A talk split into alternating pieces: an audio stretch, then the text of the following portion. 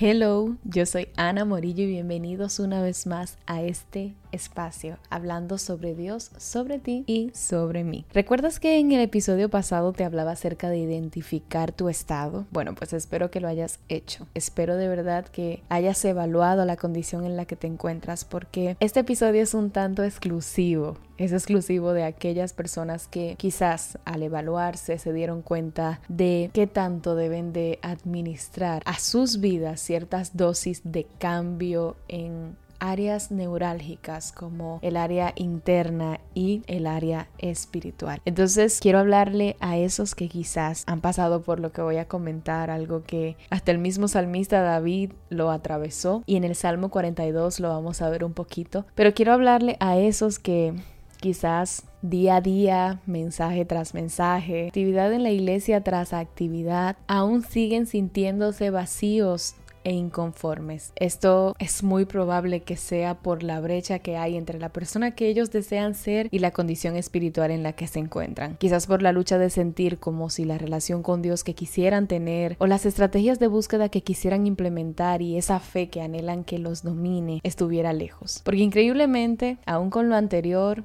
la continua participación en eventos y la continua escucha de diferentes mensajes, podemos sentirnos escasos de una cercanía a Dios. En el Salmo 42, que me voy a permitir compartírselo en este episodio, dice lo siguiente. Como el siervo brama por las corrientes de las aguas, así clama por ti, oh Dios, el alma mía. Mi alma tiene sed de Dios, del Dios vivo. ¿Cuándo vendré y me presentaré delante de Dios? Fueron mis lágrimas mi pan de día y de noche, mientras me dicen todos los días, ¿dónde está tu Dios. Me acuerdo de estas cosas y derramo mi alma dentro de mí, de cómo yo fui con la multitud y la conduje hasta la casa de Dios, entre voces de alegría y de alabanza del pueblo en fiesta. ¿Por qué te abates, oh alma mía, y te turbas dentro de mí? Espera en Dios, porque aún de alabarle. Salvación mía y Dios mío. El Salmo tiene unos versículos más adelante, pero quiero como que nos enfoquemos en esto, porque si hay algo que se le puede reconocer a ese David triste, a ese David inconforme, a ese David en búsqueda, era que estaba buscando exactamente donde tenía que buscar. Estaba yendo exactamente a donde tenía que ir cuando nos encontramos en ese desierto a nivel espiritual y personal, porque como te decía en el episodio pasado, nuestra vida personal y todo lo que sucede con nosotros está estrechamente relacionado a cómo está nuestra vida espiritual, nuestra conexión con Dios. Y te mencionaba algunas diferentes manifestaciones que pueden servir para establecer un diagnóstico de ese estado en el que te encuentras. Te las mencionaba porque definitivamente son esenciales y son esenciales no solo para conocerlas y reconocerlas, sino también para atacarlas. Te hablaba de esa apatía por la palabra. Este salmo que acabamos de leer nos deja ver la sed profunda del alma del salmista y como si esa sed no fuera saciada.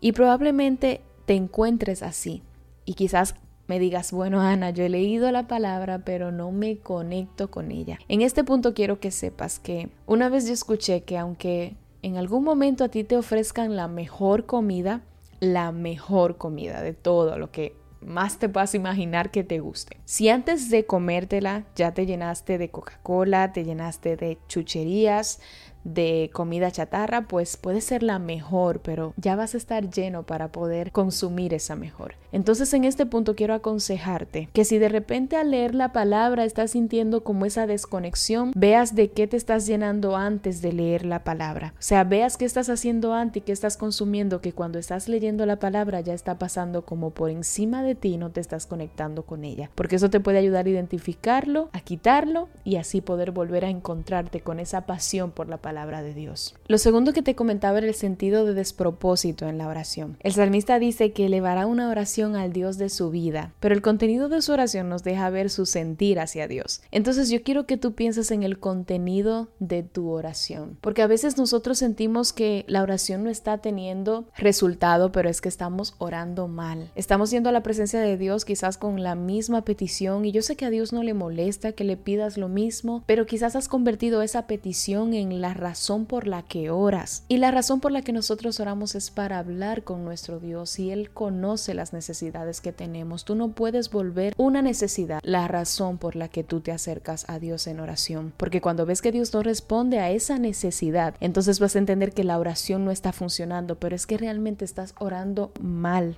Y es ahí donde está ocurriendo el problema. Así que replantéate cómo estás orando. Lo otro es el sentido de insatisfacción. Cuando estamos en medio de una temporada de aridez espiritual podemos llegar a experimentar una profunda insatisfacción en nuestros corazones.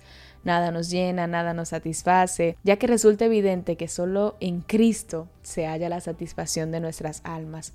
Sin embargo, como nos encontramos lejos de Él por lo anteriormente comentado, entonces nuestros corazones se sienten secos. Y la forma de dar respuesta a esa sed y traer lluvia a esa sequedad es considerando lo que anteriormente te dije. Y por último, la falta de gozo. El salmista lo expresó cuando dijo que sus lágrimas habían sido su alimento de día y de noche. Una persona cuyo corazón está en una condición de aridez espiritual y que tiene las características anteriores presentes en su vida, experimentará una ausencia de gozo, porque está desconectado de su fuente. Y para esto quiero que de verdad entiendas que el fruto del Espíritu es gozo, y es esa conexión y ese constante hablar esa, esa relación estrecha con el Espíritu, la que va a producir en ti el gozo, el fruto del Espíritu, que es gozo, que no depende de lo que esté pasando en tus circunstancias, sino de que tú sabes quién vive dentro de ti, a quién tienes en tu vida, y por esa razón te gozas,